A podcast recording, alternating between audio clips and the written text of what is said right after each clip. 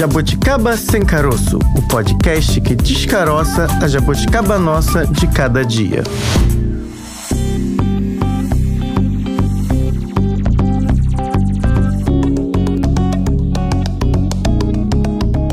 Olá, jabuticabers! Segunda-feira segunda-feira. Segunda-feira, dia de começar tudo de novo. Segunda-feira, depois de carnaval, pós-Páscoa. Carnaval atípico, Francine Augusto. Comeu muito chocolate, Bárbara Pereira? Não, sambei muito. Gastou as calorias, então tá valendo. é. E economizou, já que hoje a gente costuma falar de economia aqui no nosso Jabuticaba Sem Caroço. Economizar é importante. Principalmente, eu vi um meme que rolou no pré-carnaval, no pré-segundo do carnaval, que estão chamando. É, vamos explicar. Porque Exato. no Rio de Janeiro o carnaval Exatamente. foi fora de época. Exatamente. Estão chamando de segundo carnaval, porque já houve o carnaval no período em que ele tem que acontecer. E agora seria só o carnaval dos desfiles, a apresentação das escolas de samba, especialmente aqui no Rio de Janeiro. Outras cidades também tiveram, o Espírito Santo também teve, uma semana antes desse segundo carnaval carioca. Mas rolou um meme, Fran, de como manter a economia ativa,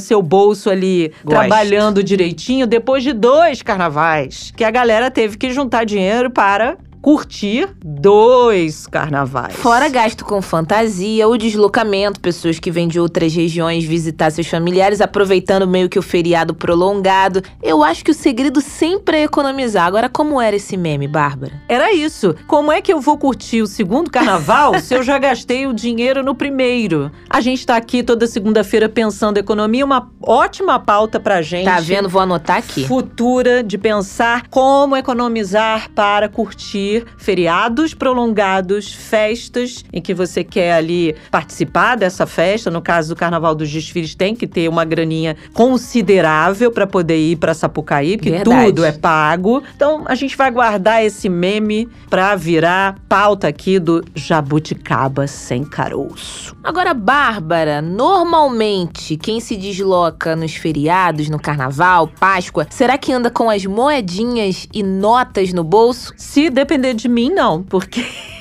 Eu sou um péssimo exemplo que os comerciantes detestam, que guarda moedinha ou num, num baúzinho ou no porquinho. Baú? É, ba... tem um baúzinho. Bárbara Pereira é chique, gente. Ou, enfim, antes de você contar onde você guarda o seu precioso dinheiro, Bárbara, vamos deixar claro que esse é o nosso assunto de hoje. Em jogo. Bárbara, então agora você vai contar para todos os jabuticabers onde você guarda suas notinhas e se você ainda tem cédulas de papel, porque isso tá em jogo. Será que o dinheiro vai acabar? O meu já acabou faz tempo. o meu também. eu não tenho muita cédula, não, não ando com cédula, mas como eu falava, eu sou aquele exemplo péssimo para os comerciantes, que os comerciantes detestam porque precisam das moedinhas para fazer troco e eu chego em casa com preguiça e jogo dentro de um.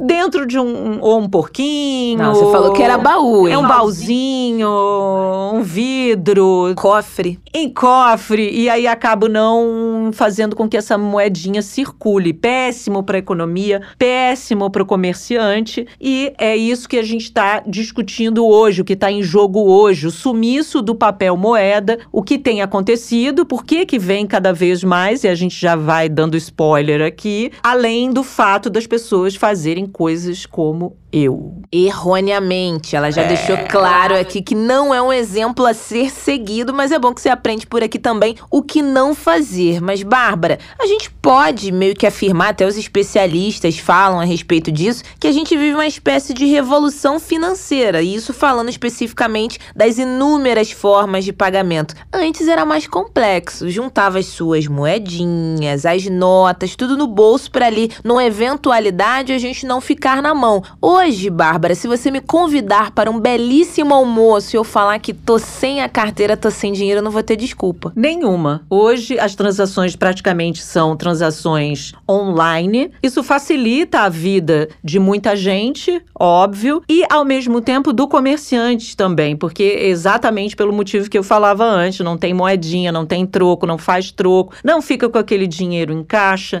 não corre o risco ali de ter um imprevisto e ser assaltado assaltado ou roubado e aí ter dinheiro em caixa para poder fazer isso. Agora, Fran, antes da gente falar mais das transações online, de como elas têm impactado a economia, principalmente esse sumiço do papel moeda, vamos falar de uma coisa old fashion, vintage. Não, old fashion já foi uma coisa antiga, uma coisa velha. É, não, velha cheque. é pesado. Eu tô lendo aqui cheque, gente. Quem Tá lendo aí? aqui? Não, você puxou na carteira aqui agora que eu vi. Cheque cruzado, Eu já, fi- já usei cheque, já fiz cheque cruzado, cheque pré-datado. Cheque em É branco, você deu vintage. muito não, cheques não, em não, branco. Não, Você não, tem não. dinheiro, Bárbara? Não, não, não, não, não. É vintage hoje, que doido, né? Falar em cheque, acho que tem uma garotada aí que não sabe nem Que o é que é isso? Cheque. Eu lembro quando eu era criança que tinha a questão do, olha, mas nunca aceite uma caneta de outra pessoa para assinar o cheque, porque tinha uma caneta que parece que conseguia pagar depois. Você colocava um zero a mais e tinha que cruzar o cheque, que é o hoje em dia a gente chama de hashtag.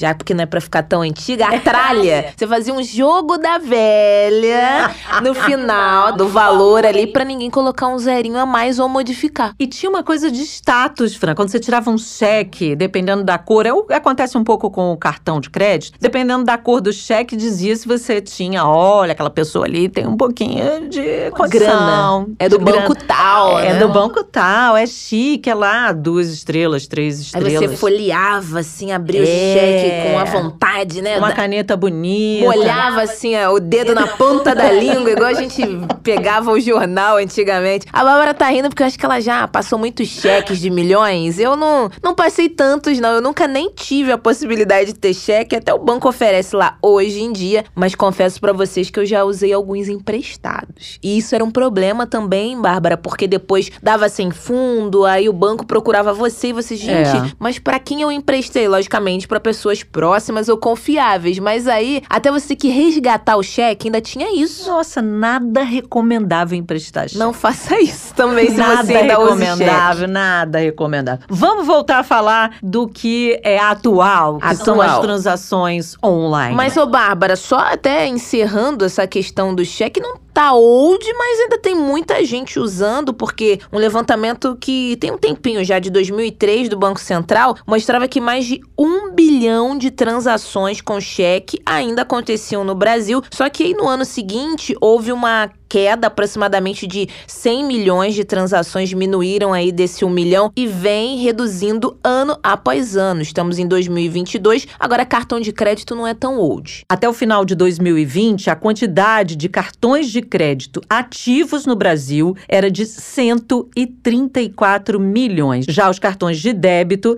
eram 167 milhões. Tem ainda cartão pré-pago, que soma cerca de 23 milhões de usuários. Todos esses dados, Fran, são das estatísticas de pagamentos de varejo e de cartões no Brasil, dados também divulgados pelo Banco Central. Vale lembrar que tem muita gente que está ingressando para essa movimentação bancária, né? Está ingressando nesse universo bancário e que também não tem cartão de crédito ainda. Ou seja, o Brasil ainda está em andamento no processo de bancarização da população. E Bárbara, diferente de anos anteriores, eu lembro que você obrigatoriamente tinha que ter uma conta naquela instituição financeira para ter direito a um cartão. Hoje em dia não, são diferentes modalidades, você não precisa ter conta. Tem até cartões de crédito e débito que não são de bancos, digamos assim, como esses pré-pagos. Você vai lá, define um valor mensal. Eu quero que a minha fatura, digamos assim, venha 300 reais por mês. Você coloca meio que aquele valor pré-pago como se fosse um telefone celular mesmo. E não vai ter susto de chegar a 350 a sua fatura. É o valor. Na verdade, você só coloca o dinheiro lá para ter uma possibilidade mais fácil e também prática na carteira, simplesmente um cartão. Depois desse panorama todo, Fran, tem dinheiro, não tem dinheiro, como é o dinheiro, se é papel, se é moeda. É legal a gente ouvir um profissional, alguém que trabalha diariamente com dinheiro. Se aceita dinheiro, se aceita cartão, se aceita Pix, como é que funciona isso? Vamos então ouvir o nosso entrevistado de hoje para ele dizer qual é a real dele. Na real, O nosso entrevistado de hoje é o empresário comerciante Carlos Nogueira. Todo mundo fala que tem um escritório na praia, de fato, Carlos Nogueira tem um privilégio de trabalhar na Praia do Leblon, zona sul do Rio de Janeiro. Agora a gente vai saber com ele se ele tem visto muito dinheiro, se não tem, pagamento por aproximação. Você queria um trabalho desse, Bárbara? Boa! Queria ficar sentado olhando para o mar. Seja bem-vindo, Carlos. Apesar de tudo que tem contra aí na vida, mas pô, é um trabalho maravilhoso. A gente tem um expediente longo ali, mas olha, cada vez o dinheiro está diminuindo. A gente tem que, primeiro fato assim que a gente vai colocar, né? Você teria que ter uma quantidade grande de troco para o movimento e já não compensa assim você deixar tanto dinheiro guardado só para dar troco de coisas. E a praticidade, que tanto cartão de crédito, Pix, tá tudo na conta ali, é mais seguro, você não tá com aquela quantidade de dinheiro, o turista também não tá carregando. E para colocar para vocês, o dinheiro está desaparecendo. Eu comecei a aceitar cartão de crédito tem 10 anos.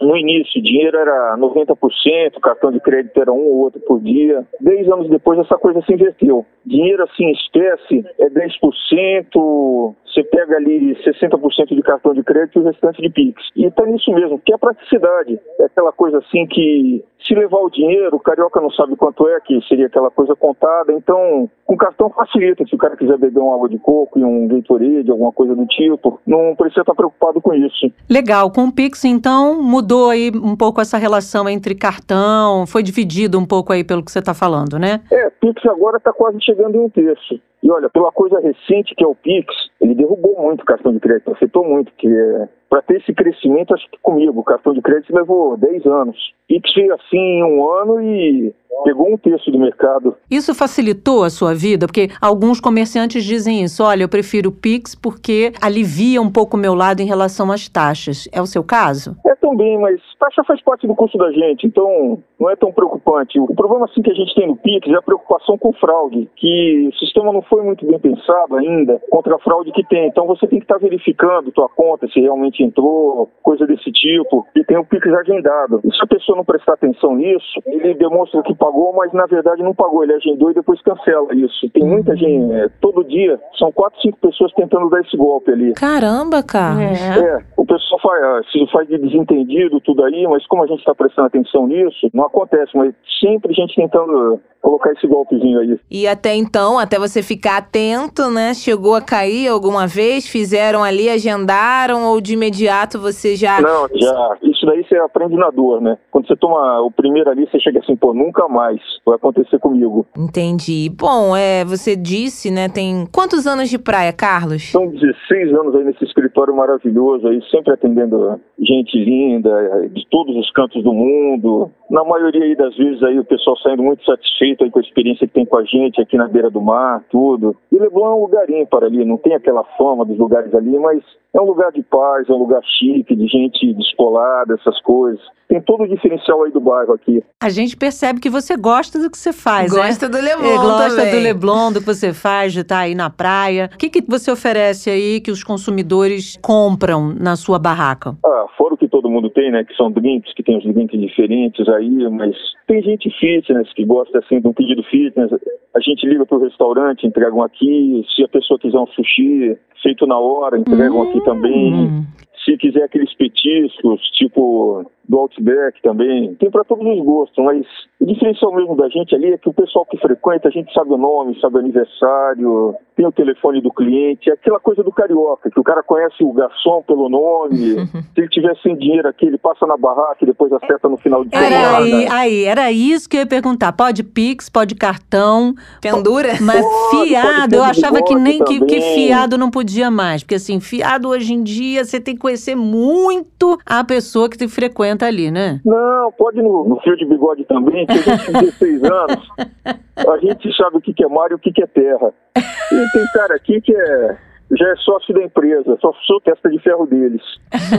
E isso que eu ia te perguntar, já que você tem essa relação, essa proximidade com os clientes, né, que viram extensão da família e do trabalho, esse público, você percebe aí uma preferência para determinado tipo de pagamento? Os jovens, é mais a questão do Pix, cartão por aproximação, pessoas de determinada faixa etária, aí de fato mantém o dinheiro, homens, mulheres, separado por gênero. Nesses 16 anos aí, o que, que você você mais percebeu? Vamos colocar assim, jovem é cartão de crédito, que está vinculado ao relógio ou ao celular. Pix dá aquele trabalhinho. Pix normalmente para o pessoal de fora do Rio, que não quer ter relação com cartão de crédito, coisa desse tipo. Tem muita desconfiança aí do trabalho da gente, dessas coisas. E cartão de crédito mesmo, de plástico, está sumindo. Está muito pro celular, pro Google Pay, pro Apple Pay, pro Samsung Pay. E, pô, dinheiro, pô, vou te falar assim, dinheiro é aquela pessoa que não tem nenhum dos outros que é raridade. Hoje em dia, ver o dinheiro na mão é raridade mesmo, né? É, e pra gente é complicado, você tá com aquela quantidade de dinheiro, tipo assim,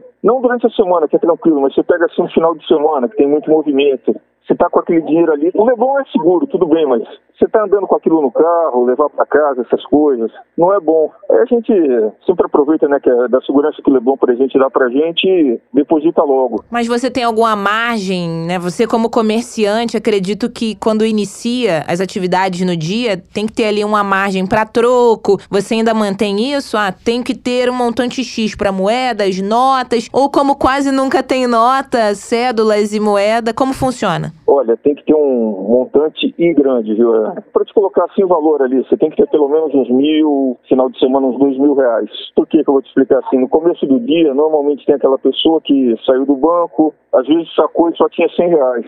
E a pessoa vai te comprar um coco. Se você tá com um pouco troco, te prejudica o resto do dia inteirinho. E tem a coisa mais complicada que existe, que é você conseguir moeda de um. Nossa, quando você consegue moeda de um, você tem que armazenar, que o Banco Central não fabrica. E como é que eu te explicar assim? Você, em vez de deixar circulando, você tem que acumular contigo 200, 300, 400 reais de moeda. Porque quando você consegue, sabe-se lá quando você vai conseguir de novo, entendeu? E dificulta muito sem ela. Vou contar um segredo para você. Eu sou daquelas que guardam moedinha no potinho. Vou gastar tudo na barraca do Carlos. Ô, oh, beleza, eu aí, vou, pra, vou lá rica, com um potinho rica pra barraca do Carlos. Não, pode vir.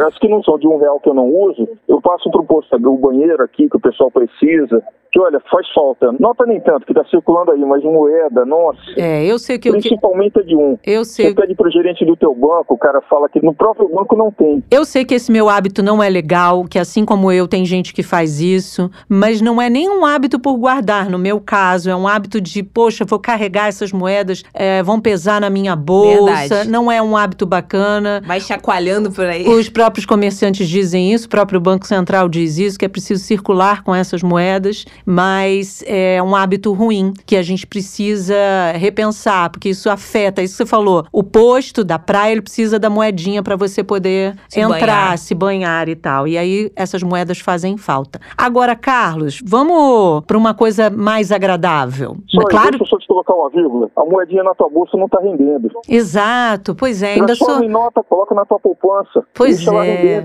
Eu ainda sou pouco investidora, não tenho cabeça de Vamos quebrar esse cofrinho, Bárbara Vamos Pereira. quebrar esse cofrinho Lá na, na barraca, barraca. do Carlos. Vamos falar de uma história legal, gostosa, deliciosa que você contou pra gente antes de começar a entrevista, porque a gente já tá se encaminhando pro final e a gente não podia sair daqui Não. sem contar a história que você tem uma relação de afeto com a jabuticaba. Carlos, conta essa história. Ah, não, Jabuticaba é o seguinte, eu tinha, na casa da minha tia-avó, no interior de São Paulo, aquela família de italiana, né, tinham muitos pés de jabuticaba. E aquela sombra frondosa, maravilhosa que tinha ali, muitos pés que a gente, moleque, até adulto já, a gente tirava a jabuticaba do pé. E era o lugar que minha família colocava aquelas cadeiras, ficava lá conversando da vida, depois de fazer aqueles almoços de italiano, ficava lá contando as histórias da infância delas, assim que chegaram da Itália, aquela coisa de sítio. E, pô, jabuticaba pra mim é aquela coisa maravilhosa, aquele, aquela coisa doce, absurda, aquele cheiro, aquela fruta diferente que só a gente tem, que é diferente que ela tá no tronco, que pra mim é o cheiro da infância, do meu crescimento, do meu florescimento pra vida. Quando a casa teve que ser partilhada ali, foi como se um pedaço do coração ali da vida da gente fosse junto com aquelas árvores ali, porque elas saíram desse mundo, viraram alguma coisa ali, mas não saíram do coração da gente, viu? Fica aquela coisa que Jabuticaba tem aquele sabor da minha infância no interior de São Paulo. Momento memória afetiva. Com o jabuticaba. No Jabuticaba Sem Caroço. Momento memória afetiva num programa de economia é muito bom, né? Faz Porque as, as relações, as coisas não são estanques, não é cada um na sua caixinha e a gente tem afetos ao longo de uma vida inteira. Carlos, essa história que você trouxe foi um doce aqui pro nosso programa, pro nosso podcast. Você tinha que ver o doce que minha avó fazia dessas jabuticabas. sem caroço, era sem caroço. Era sem Não, caroço. Com certeza. Igual a nossa. Aquilo, aquilo ali com torrada, meu Deus do céu, era coisa dos deuses. Parece que eu tô sentindo gosto agora. Ah, que bom, Carlos. A gente fica feliz por ter resgatado esse momento importante da sua vida, da sua infância. E seremos aqui obrigadas a te convidar mais vezes, já que Jabuticaba faz você se sentir melhor aí, relembrar de bons tempos. A gente ficou feliz de que você, de alguma maneira, tenha vivido minutos aqui conosco agradáveis, lembrando de tudo e também interagindo com os nossos ouvintes que vão gostar desse seu relato aí a respeito do cadê o dinheiro da barraca do Carlos?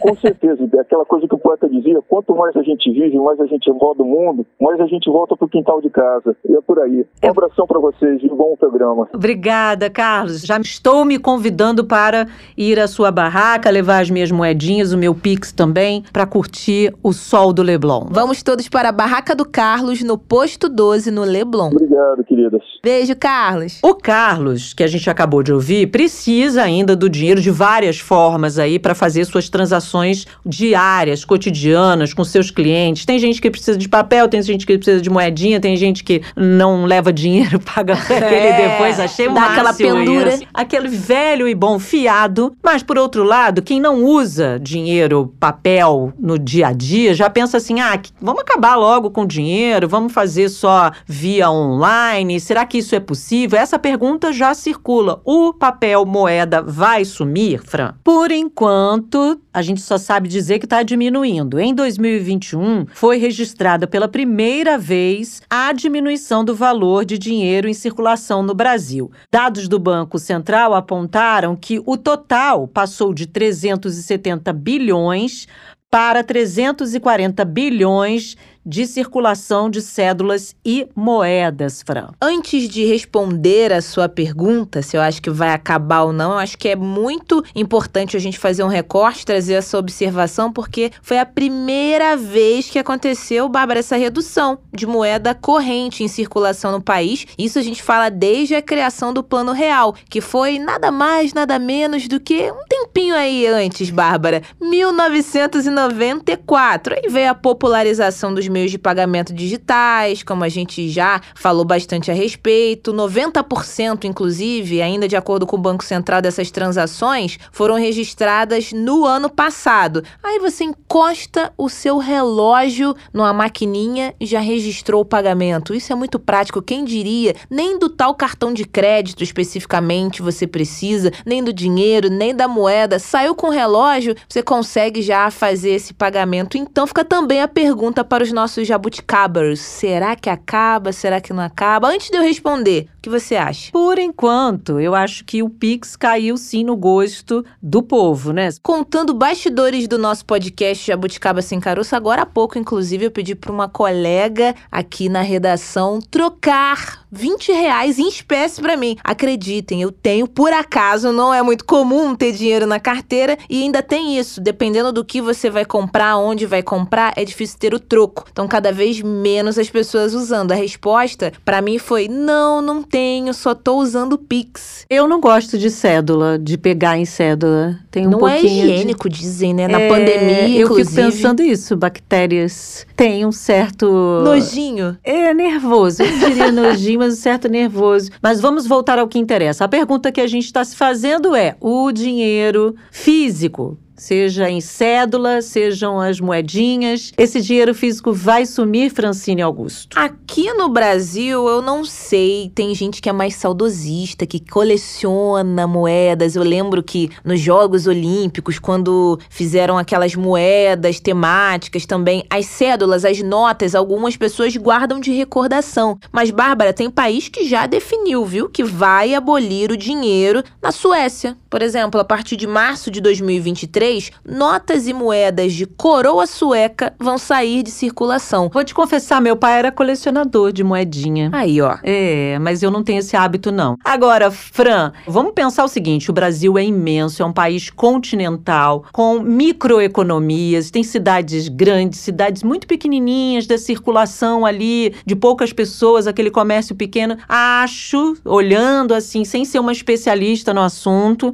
que vai ser um pouco tardio isso para pra gente. Talvez um dia, quem sabe, a gente pensar na evolução das coisas, isso talvez possa acontecer aqui no Brasil. Mas por enquanto, segundo o nosso entrevistado aí, é um pouquinho complicado. Vamos ter que esperar bastante tempo, porque temos economias diferentes, com dependendo de cada região, dependendo de cada localidade. É uma realidade da Suécia que talvez não seja aí uma realidade para o resto do mundo, principalmente aqui no Brasil, gigantesco como o nosso. Agora, curioso, aqui no Brasil, enquanto tem essa discussão, nosso próximo entrevistado, que já já chega aqui na nossa conversa, vai trazer mais detalhes. Em 2020, o Banco Central lançou a nota de 200 reais, o Lobo Guará, uma belíssima homenagem, mas a gente quase não viu esse Lobo Guará de perto. Eu, pelo menos, não tive essa oportunidade. Eu nunca vi. Nunca vi nem comi, eu só ouço falar, igual aquela música. Zeca Pagodinho já dizia o Lobo Guará. Eu só tive a oportunidade de ter um Lobo Guará. Eu não vou falar nem na carteira, foi na minha mão e na sequência eu já repassei o valor, é igual batata quente. Achei meio diferente, porque como são notas novas, parece que o dinheiro não é verdadeiro, algo que o comerciante passa frequentemente, como o Carlos falou agora pra gente. Então, como o Lobo Guará esteve distante de mim, se chegar outra eu também, e a gente fica meio na dúvida com nota grande, eu acho que essa questão também do pagamento em dinheiro. Será que é verdadeiro? 100 reais? Aquela carpa na carteira não costuma ficar na minha, pelo menos. Eu acho que eu só vou ver o Lobo Guará lá na região onde ele vive. De verdade, o Lobo Guará de verdade, porque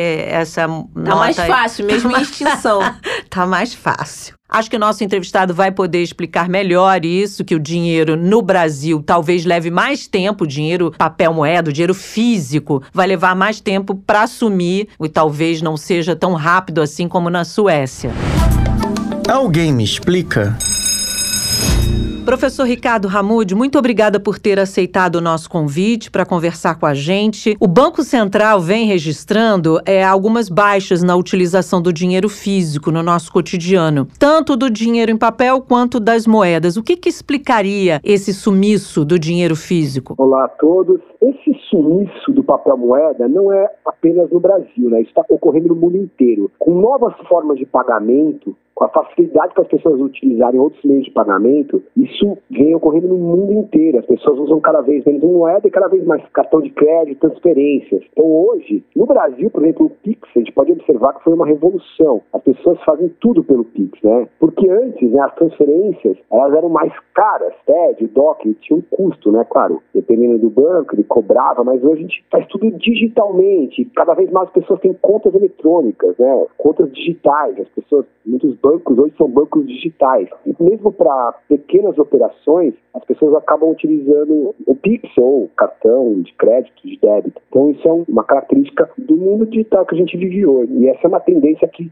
tende a se acentuar com o passar do tempo. Né? O dinheiro tem um custo de armazenagem, né? Você perigo, ainda mais num país como o Brasil, né? Então acredito que essa tendência é uma tendência que tende a se acentuar. Falando por mim, pelo menos, da realidade, são outros fatores a gente às vezes não para para pensar, mas por exemplo, até a questão da segurança pública. Eu, Francine, particularmente, eu evito ao máximo deixar qualquer montante na minha carteira, porque vivemos em cidades violentas. Primeiro que eu sou desastrada, então eu posso perder mesmo, puxar um documento da bolsa e cair o dinheiro. A segunda parte, realmente, eu ando com um valor de segurança, que talvez se um cartão não passar, um bilhete do metrô não passar, eu ter esse valor na minha carteira, mas também por questões de posso ser assaltada, enfim, eu não coloco dinheiro na minha carteira por isso e acredito que também as pessoas, para evitar qualquer transtorno, também acabam fazendo isso de alguma maneira. Ah, sem dúvida, né? A questão da segurança é algo muito presente, né? Principalmente num país como o Brasil, que a gente tem níveis muito altos de violência. Mas eu diria também que a bancarização que o país passou nos últimos 10, 15 anos ajudou muito isso, né? Então muitas pessoas estavam fora do sistema financeiro, né? Do sistema bancário, as pessoas não tinham conta no banco. Para algumas pessoas parecia muito longe, mas para parte dos brasileiros era caro, era difícil você ter conta no banco. Hoje, com essas fintechs, né, elas permitiram que as pessoas pudessem ter cartão de crédito, pudessem ter conta no banco, pudessem colocar seu dinheiro num local seguro. Agora, com o Pix, antes já com o cartão de crédito, né, as pessoas podiam usar o cartão de crédito, e agora com o Pix, as pessoas podem pagar o que elas quiserem, de forma rápida, segura, fácil né, e barata. Então eu acho que isso facilitou. Então agora o Banco Central ele vê que não precisa mais ter dinheiro. Isso já é, como eu falei, no mundo inteiro. As pessoas elas usam de forma na China, né? Tem aquele WeChat que as pessoas acabam fazendo qualquer transação por isso. E eu diria também que o advento do comércio eletrônico e com a expansão do comércio eletrônico, as pessoas compram cada vez mais online. E online você não tem como pagar em dinheiro, né? Então você precisa cada vez mais de meios de pagamento digitais. Eu acho que junto com a redução do uso do papel moeda, a redução do comércio de rua, né? A redução das compras cada vez mais online. E a tendência é, é aumento da compra online e aumento da moeda digital. Né? Agora, o senhor acredita que a pandemia também tenha acentuado isso? Porque além de ficar em casa, muitas pessoas também tinham receio de usar o papel por conta da contaminação. Tem um efeito aí também nesse sumiço ou não necessariamente? Talvez sim, talvez tenha né, um pequeno efeito, mas eu diria que na pandemia foi mais realmente as pessoas em casa elas vão comprar as coisas de casa, né? Vão fazer supermercado de forma online, né? Vão fazer compras online. Acho que o efeito é maior, as pessoas estão em casa e saem na rua, não vão comprar mais papel moeda, né? E é. as pessoas agora pensam muito, né? Como é que a gente vai Pra que, que eu vou andar com um monte de dinheiro? Uhum. Não tem nenhum motivo para isso. Primeiro que a gente não tem tanto dinheiro para andar assim, professor. E segundo, realmente, porque acho que uma coisa que o Pix e outras maneiras também acabou revolucionando, melhorando, era aquele trocado, né? Antigamente tinham aquelas lojas de R$1,99, ninguém dava 99 ali, dava o troco, dava um centavo. Acredito que para os comerciantes isso tenha sido mais fácil. Ali no Pix você consegue botar o valor exato da compra, nem para mais nem para menos, não querendo também colocar o papel moeda, o dinheiro em si como um vilão, mas em algumas situações acredito que trazia mais problemas do que vantagem. A gente, talvez a sociedade está habituada ali a dinheiro vivo, né? Pagar ali em cheque e tal. Em cheque, não literalmente no cheque, esse daí nunca mais ouvi também, mas acredito que tem mais prós do que contras, só que a dúvida é se é algo passageiro, essa questão do, do papel moeda, pode voltar, não sei se talvez as pessoas, não, é agora o Pix também, é, inicialmente, por exemplo, a gente usa muito ele, mas no começo houve uma ressalva, nem todo mundo confiava muito, vou dar meus dados, ou de fato pode chegar um momento que o Banco Central nem vai produzir mais a cédula mesmo. Como é que, na sua opinião, como fica essa questão para os próximos anos, a longo prazo? Eu, a longo prazo, eu não consegui imaginar as pessoas usando papel moeda de novo, de forma considerável, assim. É, vai ocorrer, né, de novo, eu tô falando isso porque você observa no mundo inteiro isso, né? Não é apenas algo brasileiro. A única coisa é assim, quando você faz essas transações digitais, o governo, né, as autoridades, eles têm maior controle sobre essas transações financeiras, né? Então, as pessoas que não queriam declarar ou pessoas que não queriam mostrar sua riqueza, elas ainda usam papel moeda, né, para tentar esconder os seus gastos, os seus, a sua renda. Isso era muito comum. O que está acontecendo agora, até para isso, tem as moedas, né, as criptomoedas, que as pessoas que, por algum motivo, seja ele por alguma atividade ilegal ou qualquer outra característica, não queiram mostrar o quanto que elas têm, ou não queiram que essa, essa transação que ele fez apareça, elas fazem através das criptomoedas, né? Bitcoin, Ethereum e outras criptomoedas. Mas voltar para a moeda eu acho muito difícil, né? Até porque não há um motivo. O mundo é cada vez mais digital, né? O mundo não é manual, né? É como se voltasse a imprimir tudo. Eu acho muito difícil. Não vejo mas existe esse perigo, né? Como eu falei para você, então, imagina a China, né? O governo chinês ele sabe tudo que você compra, tudo que você faz, tudo que você recebe. E o governo tem esse controle total, porque eles estimulam que essas compras sejam feitas através do aplicativo. Professor, o senhor está dizendo aí que é uma tendência, a gente vê isso de fato no mundo, né? O problema, e aí, na verdade, o que a gente talvez ache que seja um problema para nós aqui, para a nossa realidade, é que a gente tem realidades muito distintas, né? Um Brasil tão grande, com muitas desigualdades e o senhor falou da bancarização, sim, aumentou para as populações mais pobres, mas também ainda tem muita gente sem acesso. Como é que o senhor vê isso? Assim, é possível se pensar no fim do papel moeda num país como o nosso? É, eu, como eu falei, não é o fim, né? Eu diria que aí a gente está sendo muito radical, né? Radical, né? De falar que é o fim. Não falei. Uhum. Em um momento eu acho que vai acabar o papel moeda, né? O que eu quero dizer, a, a tendência que eu vejo muito clara é de uma redução gradual, mas no, no sentido de redução da, da utilização do papel moeda. E como eu falei, a gente vê um processo de bancarização, né? As fintechs, elas atingiram pessoas de baixa renda, né? Porque, pelo contrário, foi as fintechs, bancos digitais e essas inovações, elas foram muito benéficas, principalmente para as pessoas de baixa renda. Porque ter cartão de crédito, né? Sim. Não sei a idade dos ouvintes, né? Mas ter cartão de crédito era uma coisa cara. Só pessoas ricas, né? Se a gente falar 25 anos atrás, era muito caro você ter cartão de crédito. 20 anos atrás era, era uma coisa, ah, eu tenho cartão de crédito. As pessoas tinham marcas de cartão de crédito, né? Que as pessoas sacavam para mostrar, era, tipo, era um status, né?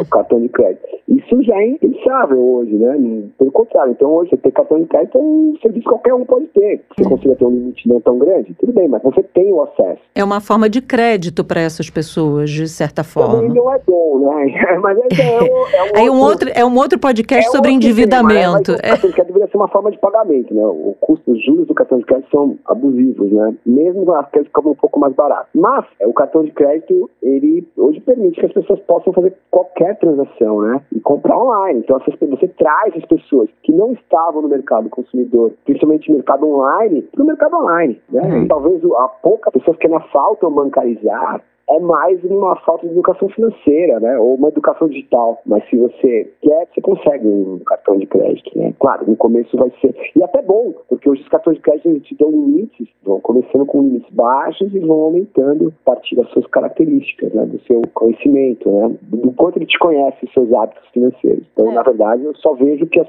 Sim, é o que você falou, claro que o Brasil é um país muito grande e alguns locais ainda é muito, isso ainda, ainda é bem limitado por até acesso à internet, mas a tendência também é que chegue cada vez mais para essas pessoas, né? como já está chegando, né? Essa, se a gente olhar, observar o número de pessoas que têm conta, só aumentou, que tem acesso ao cartão de crédito e que tem acesso a fazer compras online. né? E professor, o Banco Central até tem o estudo, né, do real digital e tudo mais, também eles se atualizando em, em relação a isso, óbvio, como o senhor disse, é a emissão, o papel moeda, ele tem um custo também, as pessoas cada vez usando menos, mas existe algum tipo de impacto no desaparecimento ou não sejamos radicais, na redução da impressão mesmo do papel moeda na economia, isso pode ter, isso já foi estudado, pensado, porque a gente acaba vendo mais o lado bom, né? Ah, o Pix você faz o valor ali inteiro da compra, é menos contato com o dinheiro espécie mesmo, é mais fácil porque a gente não fica andando com moeda na carteira, mas tem aí algum impacto que possa ser sentido na economia mesmo do país em relação a isso? Como eu falei, o único impacto que eu diria negativo seria uma perda de. né,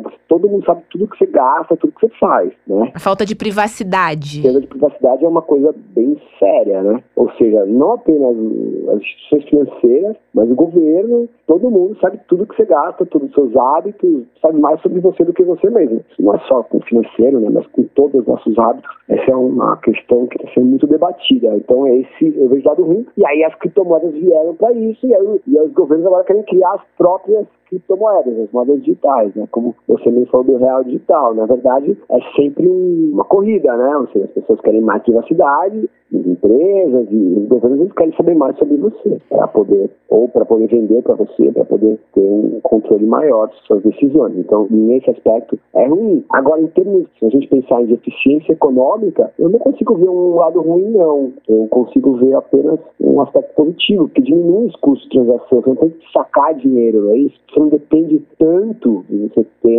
dinheiro para fazer qualquer transação, né? E a tendência, claro, é cada vez mais, né? Pix é, é a aproximação da pessoa com o, com chama peer-to-peer, né? De pessoa para pessoa, né? A gente faz transações eu não preciso de um... Cada vez menos intermediários são importantes, né? Porque o dinheiro também era isso, né? Então o dinheiro tinha isso, você diminuía, passa o dinheiro para quem você quer. Mas quando a gente fala de grandes montantes, né? Ou é, era mais difícil e agora com Pix, os montantes ficaram. Tanto que os bancos ficaram muito bravos, né? Com o Pix, né? Eles gostaram, né? Até um estudo que eles perderam, né? Muito dinheiro, porque era caro, lembra? você? A gente não se está falando, era caro. Se você ia fazer um TED na boca do caixa, cobrava 20 reais de você, um assalto, né?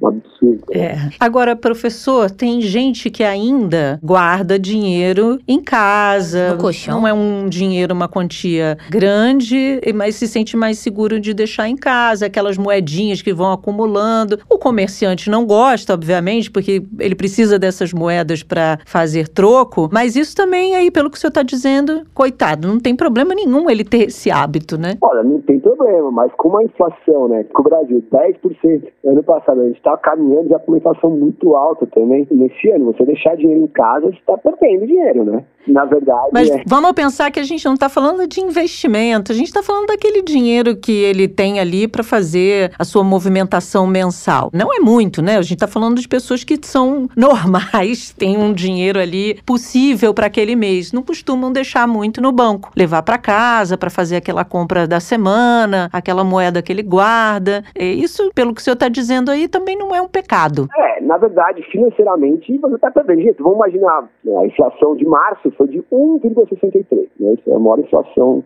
Sim. da década. Uhum. Então, se a pessoa guarda mil reais, ela perdeu ali 16,30 né, nesse mês, por exemplo. Né? Então, você guardar dinheiro em casa nunca é uma boa opção, na verdade. Você, você guardar mil reais em casa, você guardou em março, mil reais, você usa dinheiro ali para... Você perdeu 16 reais e 30 centavos. É, não dá nem para comprar o café, mas é melhor ter, né? Melhor guardar. É melhor ter, né? como eu falei, a pessoa guarda... E, de novo, né, você tem dinheiro em casa, num país como o Brasil, é...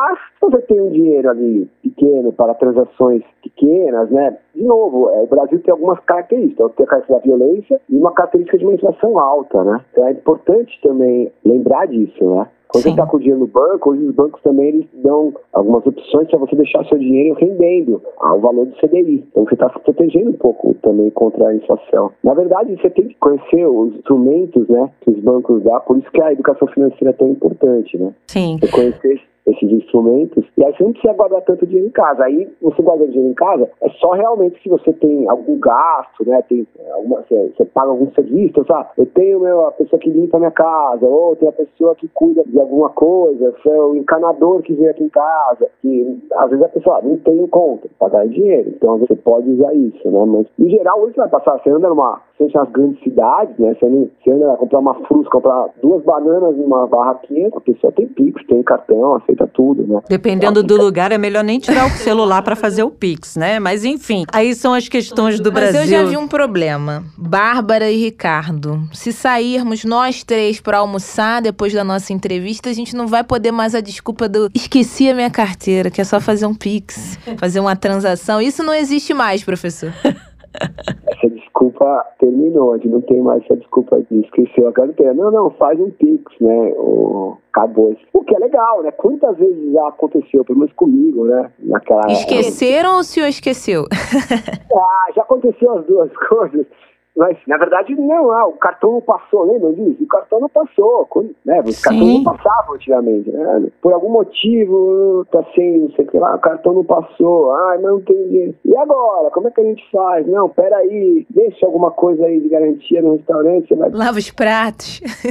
É, ainda não aconteceu comigo, aconteceu com você já? Não, não, ainda, ainda não. Nunca diga nunca, não sei. De vez em quando eu esqueço a carteira, mas eu tenho a Bárbara para me salvar, professor. A Bárbara, a Bárbara que nunca esquece carteira, bom Não, mas ele, pra gente analisar, né, as desculpas vão sendo tiradas de circulação, assim como o papel moeda. Nem a senha você precisa ter mais, tem a aproximação. Ah, esqueci minha senha, confundi. Encosta o cartãozinho ali e vai também direto. Engraçado, é que a gente tenta idealizar o passado né? E, ah, porque assim, claro, tudo na vida é um trade-off, é. Economista gosta de falar em trade-off. Você abre mão de algumas coisas e ganha outras. Mas a gente tende é, ah, porque o passado, né? Tem um escritor, eu gosto muito, ele fala, nada é tão bom para um bom passado como uma memória ruim, né? Ou seja, sempre as pessoas esquecem que era uma, muita coisa ruim, assim, né? A gente, era difícil, como eu falei para vocês, existir, ah, papel moeda, não, era ruim, tinha que sair, tinha que tirar dinheiro, tinha que comprar alguma coisa grande, né? Era caro, tirar dinheiro dinheiro, e você tinha, cobrava para você tirar dinheiro, e o seu dinheiro desvalorizava, era perigoso, as pessoas assaltavam e fazia você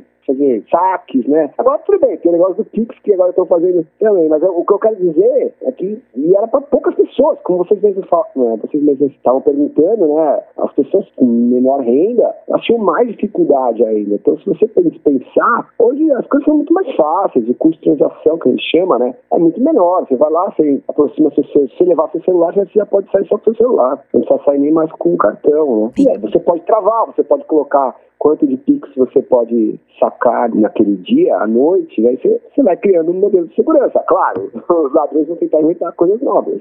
É. E aí os bancos vão inventar coisas novas e a gente vai. A gente vai disputando na tecnologia. E até, já que o senhor falou de segurança, acredito também que para os comerciantes a diminuição aí de cédulas mesmo porque a gente sabe que tem fraudes, eles vão se adaptando. Tem aquela caneta que você passa a caneta, consegue descobrir se a nota é verdadeira ou não, coloca contra luz. Tem toda uma série de coisas ali que você tem que fazer para descobrir. Você sente, né? Quem lida com nota ali o dia todo sabe a diferença. Se eu alguma vez já peguei alguma cédula falsa, teve uma vez que eu achei que tava muito fina, assim, mas não sei se é porque o dinheiro tava muito novo. Eu acho que até hoje, para falar a verdade, eu não sei. Nesse quesito segurança também, essas transações eletrônicas acabam facilitando, porque não tem erro. Fez ali a transferência, cai na hora ou dentro de instantes, mas para o comerciante especificamente, acredito que vai ser melhor porque a gente sabe que tem muitas fraudes, não é mesmo? Já é melhor, na verdade, né? Sem dúvida nenhuma, né? Imagina, e aí quando a gente tá falando de segurança, imagina, a pessoa que trabalhava num bar à noite, um cara dono de um bar, e ele ganhava, né, sei lá, 12, 15 mil reais naquela noite, vendeu muito bem um sábado à noite, ele tinha que pegar esse dinheiro, ele tinha que sair né, do bar com aquele dinheiro e até a casa dele. E na segunda-feira ele tinha que pegar o dinheiro todo final de semana e levar ao banco e com tudo que custava. Então você tinha que colocar o dinheiro no banco. Era muito mais inseguro. Como eu falei, tem essa perda da privacidade, eu entendo, né? E é um problema, acho que é uma grande questão que a gente vai ter que lidar, mas tem a questão da facilidade que melhorou, acho que todo, imagina, como eu falei, eu gosto muito de comer fruta. Então eu tô andando na rua, eu vejo aquelas barraquinhas, sabe? Aquelas. e eu passo Quer dizer, você chega, ah, eu quero vontade de comer uma mexerica. Vou passar e comprar quatro mexericas pra comer. Não sei, ah, putz, não tô com dinheiro. Agora, a coisa que eu aplico 10 reais, putz, transfere e acabou. Eu acho que facilitou muito a, a vida das pessoas e principalmente para esse dono da, da barraca de fruta, que aumentou muito as vendas dele. Então, os taxistas, eh, todo mundo hoje já tem uma maquininha e todo mundo tem Pix e, e acabam. Você vai num posto de gasolina e aí você vai colocar o cartão de crédito é tanto, por Pix ou em dinheiro, né?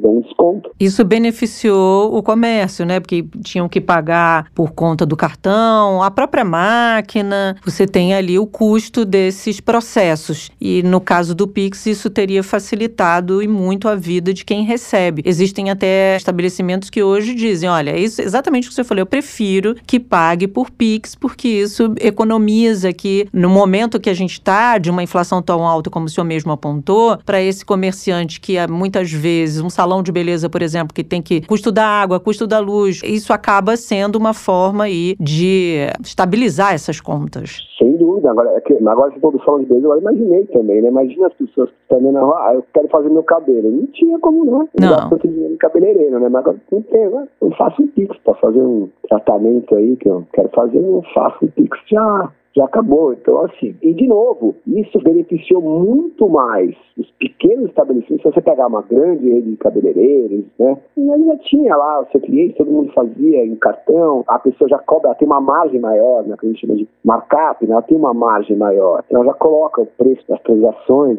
financeiras no preço ali. Agora, para pequeno comerciante, para pequena cabeleireira do bairro, que está abrindo seu estabelecimento, é muito melhor, né? E, de novo, tanto em termos de segurança. Mas, de novo, agora o único problema é que ela vai ter que declarar tudo que ela ganhou. Né? A única coisa, ela tem que declarar tudo que ela ganhou. Então a gente tem mais benefícios, porque a gente elencou aqui, né? O senhor deu vários exemplos, coisas positivas, digamos assim, para o cliente, para né, o consumidor, o empreendedor, e a, a única questão mais seria a privacidade. Bem que é um peso né, significativo a sua privacidade, mas atualmente as pessoas estão cada vez mais expondo mesmo sua vida nas redes sociais, não precisa nem perguntar, já colocam lá tudo nas redes, então não me parece um grande problema na sociedade atualmente expor a sua vida. Mas se esse for o único ou o maior contra, então tá valendo a pena a menor impressão do papel moeda, então, professor.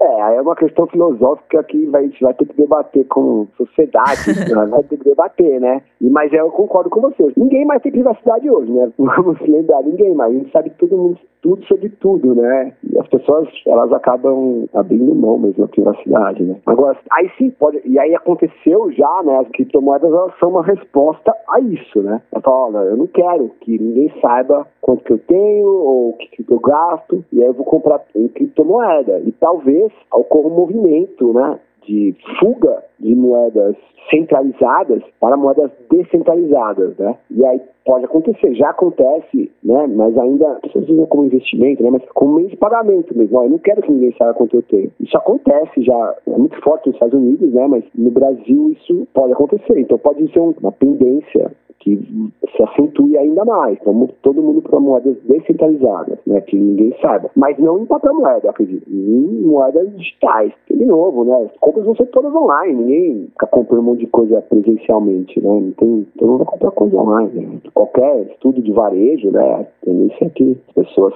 comércio digital somente. E aí as, algumas empresas vão começar a oferecer para você, bom, você quer pagar em reais, via cartão, via Pix, sei lá, ou via criptomoeda, sem muito rastro financeiro. E aí o governo vai atrás de como rastrear as criptomoedas. E aí as pessoas que inventam é, esses novos meios de pagamento vão falar, olha, você vai criar uma nova moeda que não é rastreável. E vai, gato e rato, né? Cheguei à conclusão, então, que é melhor do que ter dinheiro em mãos é andar com o carregador na bolsa, deixar o celular carregado para fazer as transações, ter o cartãozinho ali com a aproximação. Novos tempos e vamos nos adaptando. Novos tempos e, na maioria das coisas, melhores momentos, né? Algumas coisas a gente vai sentir saudade, mas acho que para a maior parte das pessoas. E vamos tomar que agora vamos torcer para que a economia volte a crescer e as pessoas tenham mais dinheiro, né? Não importa se digital ou em moeda, né? Com certeza. Por enquanto está difícil. Professor Ricardo Ramud, muito obrigada pela sua participação hoje no nosso podcast. A gente aprendeu muito. Com certeza. E principalmente essa proposta do senhor de ter mais educação financeira, eu acho que é extremamente necessária e tem que acontecer mais rápido. A ideia de se pensar a educação financeira para todos. Até a próxima, professor. Obrigado, até mais. Bárbara, eu não sei você, mas com base nessa entrevista do professor Ricardo, eu fiquei um pouco receosa nessa questão do, de deixar a nossa vida mais exposta ainda com essas transações. Óbvio que quando você faz um Pix, você faz um DOC, um TED, você faz tudo isso pelo celular. Você tem que passar os seus dados para a instituição financeira, mas hoje em dia são tantos golpes e se levarem o celular e se desbloquearem e todo mundo tá sabendo da nossa vida. Essa é uma grande preocupação hoje, Fran, a exposição dos nossos dados, dados muito que chamam dados sensíveis, são a nossa vida financeira tá aí disponível e muita gente se preocupa com isso, como garantir a segurança da sua vida, das suas transações, da sua vida financeira online. Então, é importante dizer, claro, facilita a vida de muita gente, a minha, a sua, a de quem compra, a de quem vende, do comerciante que agora pode perguntar ali, pode negociar. Ah, talvez seja melhor você me mandar em Pix, porque eu pago uma taxa muito alta para os cartões, para as máquinas, né? Para quem disponibiliza a máquina para esse comerciante é, o vender. O produto até fica mais barato por isso. Pois é. Às vezes não, né? É, daí a gente fala no outro pra, programa. É, baixar pra gente às vezes é bem mais demorado. Mas enfim, o importante é saber que essa transação online facilita a vida, mas como tudo na vida, tem um outro lado que é a questão da segurança. Quanto mais você fizer as transações com, as, com segurança, você tendo segurança de que aquilo não vai te trazer problemas, você não vai cair em golpe, não vão pegar os seus dados dados, de que aquele comerciante também naquela negociação te deu a informação adequada. Enfim, todos os processos cada vez mais de uma forma segura para você e para o outro, é importante você ter certeza de que o que você está fazendo é seguro para você, para a sua vida financeira, para você não ter problema, porque esses problemas para serem resolvidos depois. Não era amor, era cilada aquele pix agendado. Agendado. Fiquei assustada com isso também não imaginava isso. Exatamente. O nosso entrevistado entrevistado ressaltou bastante, aí ressaltou bem, trouxe um ponto importante para a gente poder analisar, que é agendamento de Pix. Nunca tinha pensado nisso. Você pode levar um golpe. É, os golpes estão aí. Esse vai ser um assunto, inclusive, aqui do nosso podcast. Golpes eletrônicos. A gente precisa ficar atento a isso. E essas transações online trazem essa realidade, infeliz realidade, de ter que ficar bastante atento com o que você faz ali em função dessa falta de segurança muitas vezes. E você trouxe outros pontos importantes, que é esse dia a dia nosso nas cidades, nas localidades, o risco físico mesmo. Pegou seu celular, levou embora, e agora? Como é que você garantiu é, que você não vá cair em golpe porque pegaram, levaram todas as suas informações bancárias, levaram a sua vida bancária num assalto, num golpe? Num... Até perdeu, deixou o celular num Sim. carro, num táxi. A gente, por comodidade, facilidade ali do dia a dia, Bárbara, hoje em dia não já deixa assim automática para entrar nos aplicativos. O banco, pelo menos os meus, normalmente pedem a senha, não, não fica aquela senha salva. Eu acho que isso já é uma possibilidade. Mas o hacker, ele vai conseguir desbloquear o seu celular, mesmo que não tenha ali a sua digital. Ele vai ter acesso, eles têm mecanismos, infelizmente, é, eles sabem bastante. Isso pode trazer um prejuízo, uma dor de cabeça, mas aqui no Jabuticaba Sem Caroço a gente não te desampara, deixa você alerta, igual um escoteiro, sempre alerta. Inclusive, vamos trazer um novo termo da economia hoje. Desenrolando o Economês.